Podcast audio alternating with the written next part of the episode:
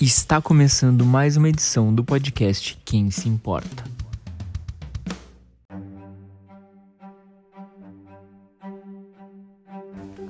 Assim, gente, o filme começa com animais sendo maltratados, então eu já fiquei ali com raiva no começo do filme, mas eu fiquei muito feliz que até o final a gente tem uma redenção e basicamente no final, sem spoilers, é, os animais se vingam e fica tudo bem. Então eu fiquei muito feliz, mas de certa forma o Esquadrão Suicida ponto 2, né? Agora que a gente tá falando desse de 2021, ele basicamente é como se fosse um reboot, mas não é bem um reboot, é meio que uma continuação, porque tem personagens originais sim. E a gente se pergunta, tá, mas por que, que vai ter personagens do filme original se vai ser um novo filme? Só que ali, logo nos primeiros segundos de filme, a gente já tem a resposta nítida a isso. E uma das melhores coisas para mim foi que tudo que eles fizeram de ruim nesse filme antigo lá de 2016 eles conseguiram consertar nesse filme e parece que eles deram uma carta branca pro James Gunn, que para quem não sabe é o diretor do Guardiões da Galáxia e ele tem a carta branca para fazer o que ele quer e realmente fica muito legal ali na mão dele. É, a história toda me surpreendeu de uma maneira bem positiva. Eu não esperava que o filme fosse tão legal mesmo, assim, foram 2 horas e 12 minutos que eu realmente fiquei imerso no filme.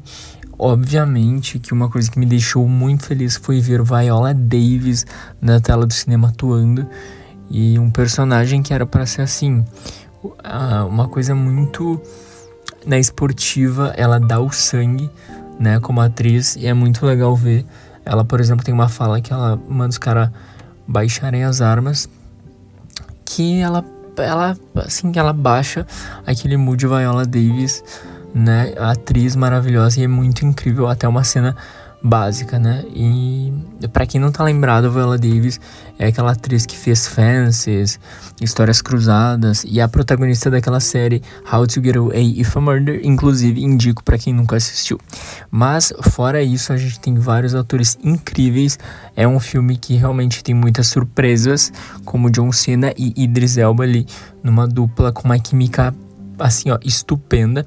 O ex-namorado, ex-noivo, eu acho, da Ariana Grande tá no filme também, né? Que é um comediante. Ele faz, eu acho, 10 minutos de filme e depois a gente até esquece que ele tinha feito filme, tá?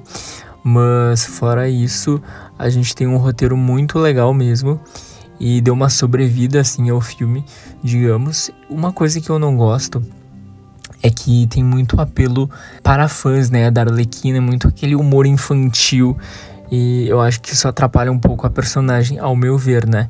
Mas o mais legal desse filme é que ele realmente ele leva a sério a, ali o rolê do quadrinho mesmo. Parece que a gente tá lendo uma história em quadrinhos. E todo mundo que já leu quadrinhos sabe que ler duas horas de quadrinhos não é nenhuma tortura.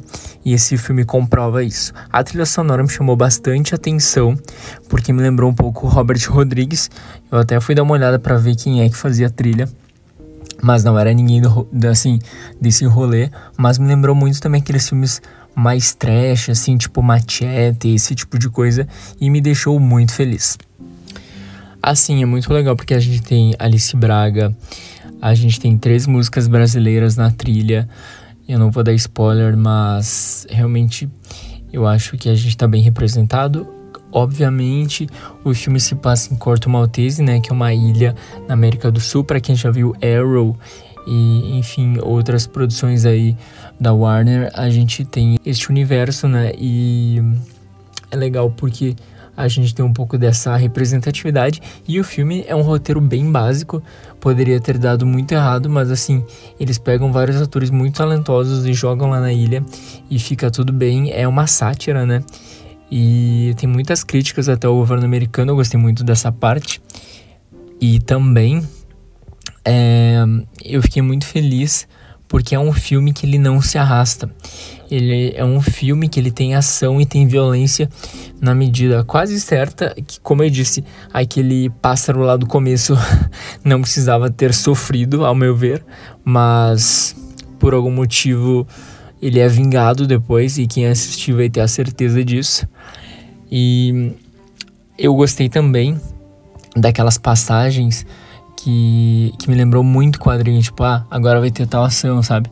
Me lembrou muito aquele rolê como foi o Snyder Cut, que, que tinha capítulos, né? Então eu fiquei pensando, será que quando o filme for para o HBO Max vai ter esse negócio das, dos capítulos ou vai ser o filme inteiro? Obviamente eu acho que vai ser o filme inteiro, porque a ideia não é quatro horas, né? Que nem o Snyder Cut, mas me lembrou muito esse negócio de botarem um diretor para deixar a visão dele, sabe? Apesar de ser um diretor diferente, eu acho que foi muito esse negócio, digamos que é o efeito da Snyder Cutização. Acabei de criar um termo aqui, mas uma coisa que eu queria dizer também é que o tubarão é perfeito. Eu achei que ia passar raiva com aqueles efeitos. Eu achei que era mais uma coisa pra, enfim, é, ficar tosco ali.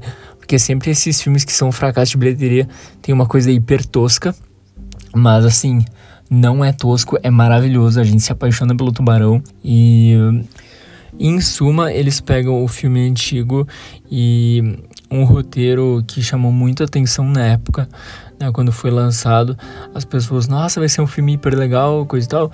E aí todo mundo se decepciona, eles pegam e reconhecem que o que eles fizeram não foi suficiente para agradar os fãs de quadrinhos, mas eu devo dizer agora que pessoas que leem quadrinhos e ou gostam de cultura nerd são obrigadas a assistir esse filme. E obviamente que se você não puder ir ao cinema, tudo bem, espera chegar no HBO Max daqui a um mês aproximadamente, mas assista porque vocês não vão se arrepender, é um filme muito, muito legal.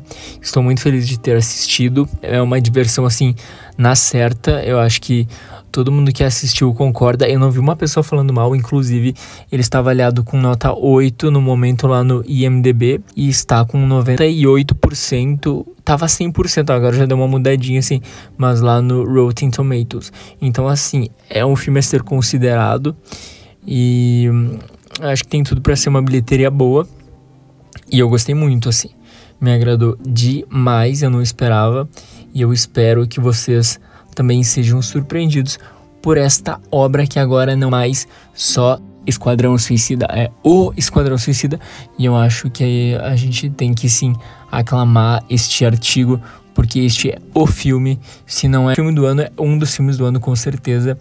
E vamos lá conferir para ter certeza disso que eu tô falando.